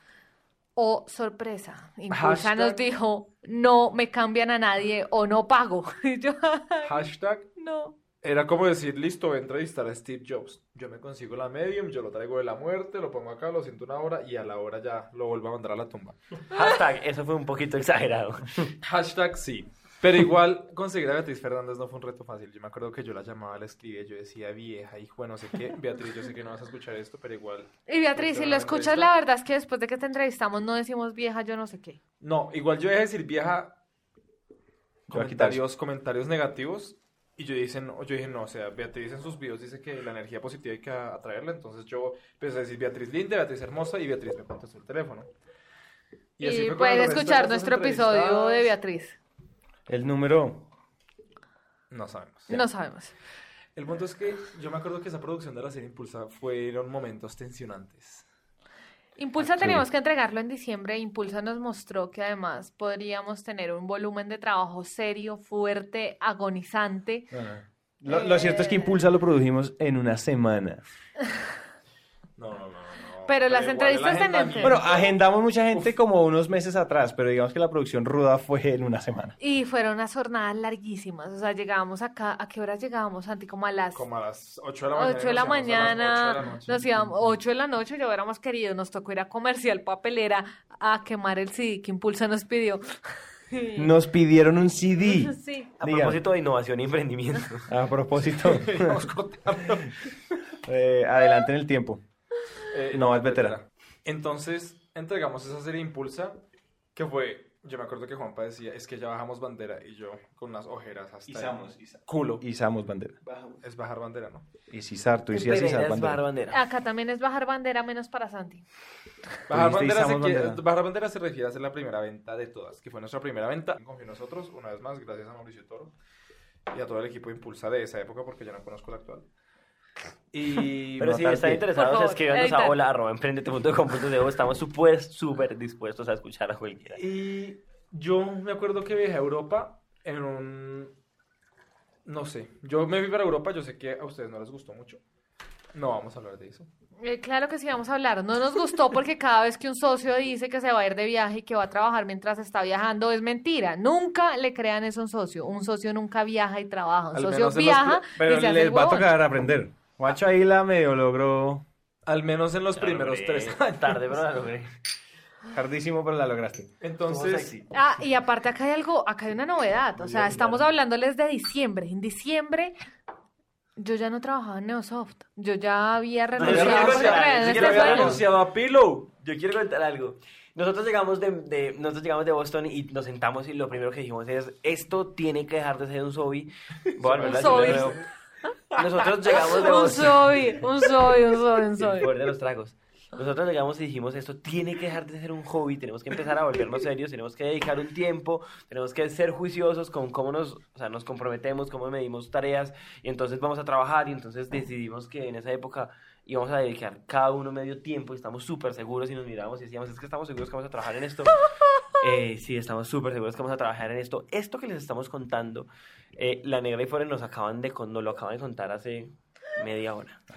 Yo creo, yo creo que es hora de que hagamos Muchachos. un- un- una pausa en la línea cronológica y les hablemos un poco de lo que nosotros hicimos durante todo este año que Emprendete se formó. Yo quiero contarles algo y es que, o sea, yo tenía un trabajo estable en India, ganaba en dólares, el dólar en Colombia subió, ustedes saben lo que era eso, cada vez que el dólar subía, mi salario subía. Era la Era única que una-. No tocaba trabajar más, solo O sea, tocaba sí, esperar que el petróleo tocaba. se jodiera. Era una cosa maravillosa, trabajaba de forma remota, estaba trabajando en una oficina que fue el espacio como, bueno, un espacio, un coworking, eh, ahí estaba también Confore, bueno, en fin, eso no es importante. Eh, No lo es. Pero eh, lo interesante de eso sí es que yo trabajaba tiempo completo en India, que poco a poco fue siendo menos y menos completo. Trabajaba más en Emprendete. Y de todo eso, eh, yo decidí en septiembre que estaba cansada, que Emprendete valía la pena, que esto era un sueño por el que había que luchar, que si mis emprendedores entrevistados habían quemado los barcos, yo también podía. Y, y pues bueno, quemé mis barcos en septiembre y dije, oh, ok, voy a ser emprendedora y ahora... mm, y, creo que viene la agonía por la que pasan muchos, que es como están acostumbrados a un salario, estamos acostumbrados a un salario, eh, y luego pasamos a ser emprendedores con un escenario bastante nebuloso. Y, y bueno, Juanpa tiene razón, nos hemos comprometido a trabajar tiempo completo, medio tiempo en Emprendete. Pues yo tengo que ser muy sincera, a inicios de diciembre me llegó una oferta de Microsoft y yo estaba, esto no lo sabes antes, antes está enterando mientras yo hablo. Así es. Eh, y, y una, una oferta de Microsoft de, de la nada, o sea, se los juro, yo no había aplicado, yo no nada, yo estaba concentradita en Emprendete, pero pues igual, obviamente tenía como ciertas obligaciones y demás. Y, y pues llegó esa oferta de Microsoft y yo dije, ¿qué carajos? O sea, digámosle que sí, que yo voy a la entrevista. Y fui a la entrevista, y hice el proceso, y hice la entrevista, y hice el- los exámenes, y bla, bla, bla. Eh, y resulta que después de todo ya estaba en un proceso muy de finalización de ser empleada de Microsoft. Cosas chistosas que te pasan cuando estás en esto. Eh, Me toca, me toca, me toca. Quiero aclarar que en esta época Fore también estaba en un proceso en una empresa. Todos A estaban ver. comprometidísimos con Emprendete al parecer. Después de esa reunión, yo me acuerdo que todos dijimos, o sea, tal cual recitado, pues, de discurso, yo me comprometo a ser un emprendedor de medio tiempo por el proyecto porque creo que esto debe ser más que un hobby. Tal cual la oración es a yo pecador. y paralelamente, una gran amiga me dijo, Fore, abrieron una vacante para recién graduados en una agencia de publicidad muy importante que la acaba de comprar un grupo francés y yo, ay, no digas, no, maravilloso. Yo creo que puedo trabajar en Emprendete de 5 a 9 de la noche. Eso sigue contando como medio tiempo. Y sí, claro, medio tiempo son 4 horas de una. Apliqué, hice todo el proceso. Y lo más chistoso de todo era cuando me preguntaban, bueno, ¿y tú cómo te ves en unos 5 o 10 años? Y yo me veo como el mm, magnate de las comunicaciones digitales a nivel de América Latina. Y pues naturalmente era, era algo, o sea, literalmente yo me di cuenta que mi naturaleza simplemente como que no se alineaba con... O sea, si usted se ha preguntado alguna vez cómo saber si tiene vena emprendedora, responda las preguntas pendejas de una entrevista. O sea, ¿cómo te ves en tres años? Y yo, eh, eh, eh, pues, pues me gustaría que Microsoft fuera mi cliente. Digo, me gustaría conseguirle clientes a Microsoft y... y- Fuera mi cliente. Obviamente así era. Y a mí me preguntaban, bueno, ¿y cómo se desarrolló tu vena por el mercado digital? Y yo, no, pues mira, fundé un podcast de emprendimiento que tiene un crecimiento del 20%. O sea, literalmente la entrevista se convirtió en un discurso de ventas indirecto. y yo me acuerdo que yo cerré esa entrevista. En esa época, pues ya yo tenía mi viaje, un viaje asegurado, que me iba a ir un mes de vacaciones. Me encanta que aclare que era de vacaciones. Él nos había vendido que era un mes de trabajo. Era un mes de puro trabajo, Eh, iba a ser puras relaciones ya, ya- públicas. ya me redimí. Entonces, eso fue bastante interesante porque incluso la negra y yo, o sea, yo llegué a decir, eh, llegó enero y yo decía, carajo, o sea, ya la vaina del emprendimiento va seria. Yo renuncié a mi empleo de, que tuve todo el año pasado mientras formaba este proyecto. Eh, absolutamente me despedí de la empresa y dije, listo. Y la plata, el dinero, ¿dónde sale? Y yo dije, listo, voy a ser, voy a ser conductor de Uber. Un amigo dice que yo puedo ganarme 200 mil pesos al mes sacando el carro una vez a la semana. Y yo puedo sacar el carro una vez a la semana. Entonces voy a ser Tú conductor ibas de a Uber. ser conductor de Uber. Oye, ¿En serio, Esto Fore? no lo sabíamos. Mira, ¿Cómo así yo- que te vas a ¿Tú, tú tampoco sabías eso? Yo dije, listo, yo entreno capoeira martes y jueves. Y el Y los miércoles Uber. yo puedo ser chofer de Uber. Quiero hacer una aclaración y es, no está mal si usted es conductor de Uber, lo que es gracioso para nosotros como socios es que nos estamos enterando de esto en este momento. Sí. Y yo, y yo le dije a mi mamá. Y mi mamá, con toda la vaina de que el hijito le salió emprendedor y no va a pertenecer a la farmacéutica más importante de Colombia y ganarse un Audi a los cinco años. Eso es algo interesante, o sea, qué pena for, pero acá hay un paréntesis y es que nuestros papás, o sea, la mamá de Santi ha sido la que más nos ha apoyado, o sea, hasta nos dio su parte de la casa, o sea, nos dio un espacio emprendete acá en la casa de Santi. Eh, los Así papás es. de Fore, pues, eh, los papás de Juanpa, no sé, te creen, escuchan, mi mamá también cree mucho en emprendete, los papás de Fore todavía se están preguntando si cuando Fore dice que tiene una reunión es una entrevista de trabajo. Los papás de Fore, eso yo me acuerdo que yo le decía. Yo me acuerdo que incluso cuando yo estaba buscando práctica, mi mamá me decía. Una gran amiga que hizo su práctica en una farmacéutica, mi mamá empezó a hablar durísimo con ella y me decía, ay, cierto que ese trabajo es buenísimo, Cami, y Cami, sí, pues a mí me gusta mucho, ay, sí escuchaste, hijo, entonces pues con mi mamá la cosa del emprendimiento siempre ha sido dura. Y cuando yo le dije, mamá, me voy a dedicar de lleno a mi proyecto, y creo que voy a ser conductor de Uber los miércoles, y mamá, mi mamá me dice, ay, hijo, ¿y tú estás seguro de, de querer manejarle a otra gente? Y yo, mami, uno puede conocer a gente muy interesante. Yo tengo Clientes, buen- uno puede conocer yo, clientes. Yo, yo, yo tengo un buen carro, el carro aplica para la plataforma, o sea, todo se puede. Y mi mamá, bueno, hijo, yo te apoyo en todos tus proyectos. Pura mierda, o sea, yo sabía que mi mamá justamente no me Todo aplicaba lo- en eso. Afortunadamente, después de que yo volví a Europa, aterrizó el avión y ya había un contrato con Emprende. Entonces ya yo dije, listo, esto debe ser Bien. una señal divina. Le toca a la negra, que considero ser encuestadora. Es en- No, esta gente, sí. Yo tengo que... Ni Juan Pablo ni Santiago sabían lo que pone la negra están contando. Sí, esto es Esta todo mierda está muy revelador en este momento. Voy a vender a la negra, o sea, trapitos al sol, como se dice en Colombia. La negra, un día estábamos hablando y dice, Fore, te voy a mostrar mis objetivos diarios en enero. Buscar 20 leads de Emprendete, aplicar a 15 trabajos. No, esto es mucha feta, ni güey, puta. Y no me acuerdo cuál era el otro. Re- Pero les juro. Creían firmemente O en sea, Emprendete. ustedes, no sé, la audiencia de pronto no sabe, ya estamos un poco como, como idos. Pero, pero justamente hay trabajos en los que a ti te pagan por llenar encuestas. Es que, o sea, miren, la verdad era una muy buena opción. Yo nunca quería, nunca quise dejar emprendedor. No, es que eso no es ni siquiera, es que hacer encuestador es un trabajo totalmente digno, pero llenar encuestas, gánate te 5 dólares por cada encuesta que llenas. Santi, eran no, 5 no, dólares. no, no, por una estabas encuesta. llevada del diablo. Entonces, esto, to- o sea, todo esto es para que entiendan que pues si nosotros sufrimos siendo emprendedores jóvenes, que aún de alguna forma u otra tenemos el apoyo familiar. Lo, eh, lo más gracioso es que ustedes no ven la cara de Santi guapa. Es que, es que gracias a Dios hay video. O sea, ahora imagínense un emprendedor pues de con dos hijos que le dé por, por, por quemar los barcos tan rápido. Uf, fue No, la verdad no es tan sencillo y en ese punto, o sea, yo quiero, pre- yo quiero decirles por qué además surgió esta conversación. Ford estaba en Europa y nunca encontró un horario digno de conectarse, siempre estaba en el supermercado o en la calle. Eh, entonces, Sí, hacía, no hacía sino hacer mercado todo el de puta día. entonces eh, resulta que Forito nunca se pudo conectar, pero nosotros sí tuvimos una conversación muy seria en mi casa de siete horas hablando de modelo de negocio y demás de Emprendete. Y le digo yo a mis socios como un poco afanada como por el tema económico, como, "Mm, bueno, y ahora que hay contratos, ¿cómo viene esto de la plata? Y ellos, eh, pues nada, negra, entramos en fase de capitalización. Y yo, no, ¿por qué fase de capitalización?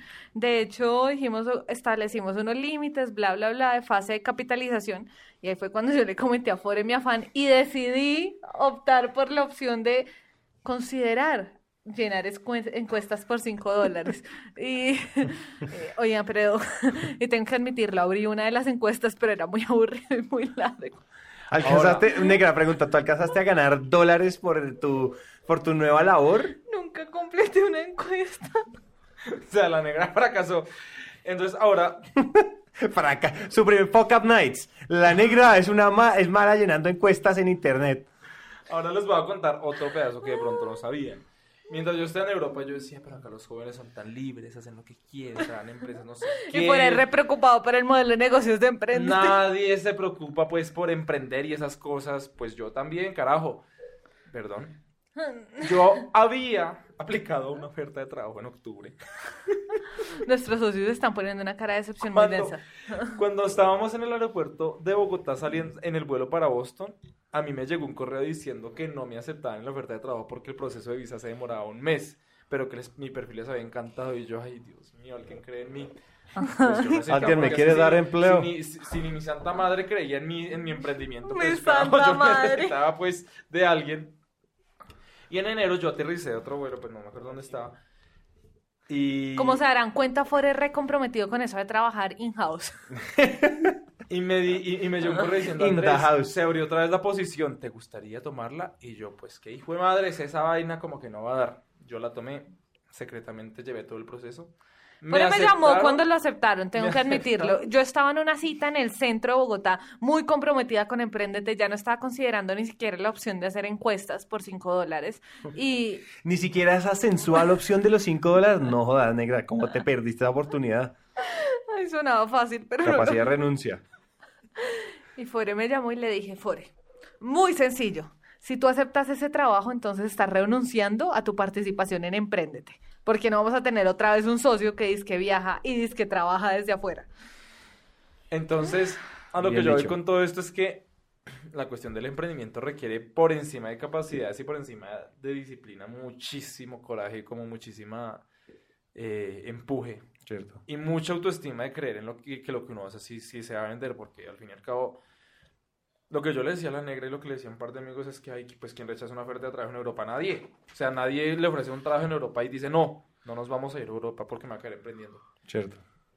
Entonces ahí fue cuando yo dije, carajo, si no me enfoco, pues no me enfoqué. Y prometo y juro por lo más sagrado, por la granola, que no he mandado más ofertas de trabajo Sí, desde, sí, sí. desde enero. Y yo también juro que no he Desde enero. Yo no he vuelto a mirar ninguna encuesta y Microsoft ahora lo estamos considerando seriamente como un cliente. De hecho, íbamos a ir a un evento solo para ver si podíamos lograr engancharlos como ¿Y te clientes. acuerdas que el evento era de mujeres? Y me llegó un correo diciendo, Andrés, el evento es para mujeres, ¿tú consideras que tu participación es competente? Y yo, escúchate la serie de mujeres. Ahí es donde Emprendimiento". Fore debió haber puesto en la inscripción no género. Pero bueno, en fin, eso no es un tema Entonces, relevante. ya el 2017 nos recibió con modelo de negocios nuevo, con contratos, con personas y empresas que creyeron en nosotros. Y yo creo que toda esta experiencia se, o sea, concluye diciendo que, que ha sido un año de demasiados aprendizajes. O sea, lo que, lo que yo terminé haciendo hoy, que es tomarme el tinto con una cantidad de gente y estar en una cantidad de citas de trabajo, a ver qué contratos salen indirectamente, eh, perdón, con los que yo les digo que nunca me relaciono con utilidad, en realidad me encanta hablar con la gente, era muy diferente al que editaba las entrevistas en audio. Eh, los roles han cambiado demasiado y, y yo creo que este es un ejercicio que ha resultado demasiado interesante y demasiado bonito. Porque al fin y al cabo lo que les decía es un emprendimiento sobre emprendimiento. Entonces entrevistamos emprendedores, le enseñamos a la gente a emprender indirectamente, pero nosotros también estamos aprendiendo todos los días sobre, sobre este cuento y, uf, o sea, en realidad cada día es un reto muy grande. Así es. Lo es. Yo creo que puede estar lo cierto. y creo que se nos acabó el guaro muy temprano. Podemos No, pedir más guaro. tiempo- A mí me parece que el tiempo está súper, o sea, Yo pienso que tampoco me encanta. Lo que más le puedo agradecer a Emprendete es que mm, antes de emprender siempre me han dicho y siempre nos dicen, emprende en algo que te apasione. Y antes de Emprendete yo no entendía qué carajos me apasionaba, porque para el que no sea administrador de empresas, debe saber que en administración le enseñan a uno tantas pendejadas de todo que poco de nada. Entiéndase, Entonces- entiéndase pendejo como cosas que no tienen mucha utilidad. Entonces yo nunca había sentido una pasión, así como quizás puede sentir un arquitecto por ver un edificio terminado, yo nunca había sentido una pasión hasta cuando llegó Emprendete a mi vida y me mostró que esto es lo que más me apasiona. Y creo que eso ha sido lo que nos ha mantenido en pie, nos ha conectado, lo que suena más cliché de la vida. Pero lo que más le agradezco a Emprendete es que descubrí en medio de este camino de intentar ser una diseñadora gráfica, de ser la de marketing digital, eh, descubrí en este camino una pasión. Y amo Además- Emprendete profundamente. Además, sí, lo que yo rescato mucho es que nosotros, ahorita está pues justamente nuestra graduación de administración de empresas, es mañana. Y veníamos en el carro con una, con una La de Juan compañera. Paifore. La de Juan Paifore porque la negra se graduó hace un año, anciana, y Santi no se ha graduado. Pero no, no es que el grado nos importe. Eh, veníamos con una amiga en el carro diciendo, ay, es que el mercado laboral está muy duro, yo no sé qué hacer, estoy desesperada, llevo ocho meses buscando, no sé qué. Me decía, Fore, ¿tú qué estás haciendo? Le conté un poco lo que hacíamos, le conté un poco, pues, en lo que, en lo que estamos por estos días.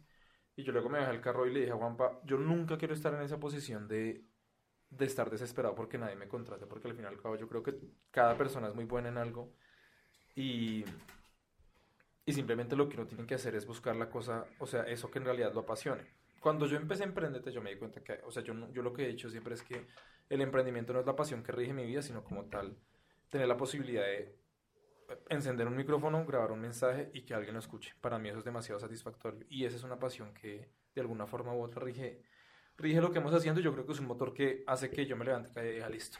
Si hay que hacer llamadas en frío, hay que hacer llamadas en frío. Detesto las llamadas en frío, pero son, son los gajes del oficio. O sea, es como, es como eso que no te gusta, pero literalmente el, el fin justifica los medios y a veces los medios no son tan ricos, a veces los medios implican que tú tengas que bajar la cabeza, que tú tengas que ver que tus amigos, que tus compañeros o que las personas que tú incluso no le dan mucha fe en tu vida, como decir que el más vago del salón es hoy el director de mercado de una empresa en Panamá, uno dice, diablos, apartamento en la zona más exclusiva, eh, BMW, pero son cosas que se sacrifican por algo mucho más grande que generar un o romper un paradigma social y un paradigma en, en la economía, que es lo que buscamos hacer con cada uno de los episodios que producimos. No sé qué quieran decir. Yo estoy totalmente de acuerdo. Me parece que esta vaina es un viaje apasionante. Yo Es amo lo que hago y estoy, y yo, y yo, sobre todo que yo no me imaginaba emprendiendo, yo no me imaginaba en el back de un negocio. Toda, yo, to- digamos, toda mi vida yo he estado en el front y front de audiencias grandes, de públicos, de ventas y yo no, yo no sabía que iba a encontrar una pasión atrás, en la producción, en la escritura de libretos, en las entrevistas, en de construir narrativas, esa vaina. Yo no me la esperaba, yo no me la esperaba. Y, y digamos que buscando de la experimentación terminamos, con Juanpa terminamos una vaina en el back metidos totalmente sollados.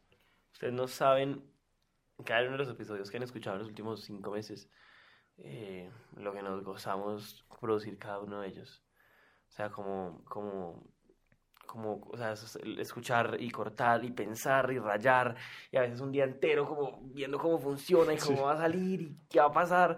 pero, pero después ver el producto terminado y sentir que eso les va a servir eh, a ser mejores emprendedores, eh, es suficiente. Y no solamente que eso les va a servir a ustedes a ser mejores emprendedores, sino que nos va a permitir vivir de hacerlos a ustedes mejores emprendedores. Eso es suficiente. Eso es suficiente Entonces, motivación. detrás de muchas risas, de muchas cagadas, de peleas, porque peleamos un hijo de puta antes. Hace mucho nos reíamos de algo, porque hace mucho no peleamos y, y decíamos a qué horas peleamos. Sí, nos Solo tenemos la pelea. exacto. A veces como que hay un roce y uno lo mira como, hay que trabajar, marica. Sigamos. Hay tanto trabajo que no hay tiempo para pelear. Entonces, al margen de todo lo que ha venido pasando, que es una experiencia, eh, nos atrevemos a decirles algo y es, emprender es, un, es, un, es, un- es una travesía que vale la pena vivir, que vale la pena vivir si está conectado con lo que ustedes creen que son, con lo que ustedes quieren hacer en la vida y con lo que les da curiosidad. Entonces, nunca hemos estado preparados para hacer absolutamente nada de lo que hemos hecho, pero hoy estamos preparados para hacer lo que estamos haciendo. Entonces, se vienen cosas nuevas, Emprende se está reinventando todos los días. Todos los días Emprendete es algo nuevo, es algo un poquito más, es algo un poquito menos, pero, pero, pero de eso se trata. Y entonces este episodio que está largo, pero que pues esperamos se hayan divertido muchísimo, es para que pues se conecten con cuatro personas que son seres humanos eh, todos los días eh, preocupándose por cómo hacemos eh, su camino como emprendedor un poquito más divertido. eh, que también están teniendo un camino como emprendedores que está siendo cada vez más divertido. Entonces, déjenos aprender de ustedes. Es súper importante para nosotros saber qué piensan, qué les gusta, qué no les gusta. Ahorita mencionábamos emprendedores, gente que nos escribe que es súper importante para nosotros, no solo porque es, un, es una prueba de concepto en el sentido de que hay gente que efectivamente nos escucha. Cada que uno escucha a alguien decir, oiga, es que mi familia los escucha en el carro y hoy a la empresa le está yendo, la empresa a la familia le está yendo mejor. Uno dice, eso está funcionando. Entonces, cuéntenos lo que nos quieran contar, cuándo nos escuchan, cómo nos escuchan, por qué nos escuchan, quién se los recomendó, eh, qué no les gusta, pero no en el sentido de que no les gusta, sino que mejoramos juntos. Porque Emprendete eh, son 100 episodios, pero sea, nos estamos mirando y estamos seguros que van a ser muchísimos más. Entonces, como esos episodios pues, son para ustedes y cómo pueden ser mejores. Así es. Así es. Yo creo que justamente también es el momento de agradecerles a ustedes por, por aguantarme, por aguantarnos y porque y por haber creído en el proyecto. O sea, cuando estábamos desayunando ese día yo decía, bueno, ¿será que sí? Y pues hoy ver que ya tenemos personas que confían en nosotros, tenemos una audiencia fuerte, que llegamos a 100 mil oídos en toda América Latina es, es muy gratificante. Pero pues es algo que no se hace solo, es algo que hemos hecho los cuatro y es algo de lo que hoy estoy demasiado agradecido con ustedes. Entonces, así mi madre aún no me crea, así mi padre aún diga, hijo, ¿tú no has pensado buscar un empleo para formarte más y luego y sí montar tu propia empresa? Cuando yo ya tengo una empresa registrada en la Cámara de Comercio de Bogotá. Eh, dos. es más esa cuestión de que ustedes al fin y al cabo son los primeros que creyeron en este proyecto y son los primeros que, que siguen mostrando la cara y, y, y sabiendo que somos nosotros los que, los que sabemos para dónde vamos. Entonces también, más que darle las gracias a, a los 100.000 oídos a los que ha llegado el mensaje de, de emprendimiento, es, es también darle las gracias a ustedes por, por seguir acá sentados en esta mesa, en este estudio. Muchas Sí. gracias muchachos. Entonces, Gracias. eh, un último brindis con toda la gente que nos está escuchando por Emprender. Salud. Salud. Salud. copa. Este es el momento en el que la negra no decía eso. Entonces, un último brindis con toda la gente que nos está escuchando por Emprendete y por ustedes. Y por el futuro. Salud. Salud. Listo. Hasta aquí llega esta historia y nos encanta que hayan llegado hasta el final, porque una persona comprometida con su éxito es una persona comprometida con su educación. Emprendete es una comunidad donde nunca dejamos de aprender y este tiempo que acaban de invertir es un paso más para que su educación se convierta en un hábito. Y recuerden que de cada mil personas que nos escriben nos tomamos un café o hacemos una llamada con por lo menos 100 de ellas, así que dejen la pena y escríbanos por WhatsApp.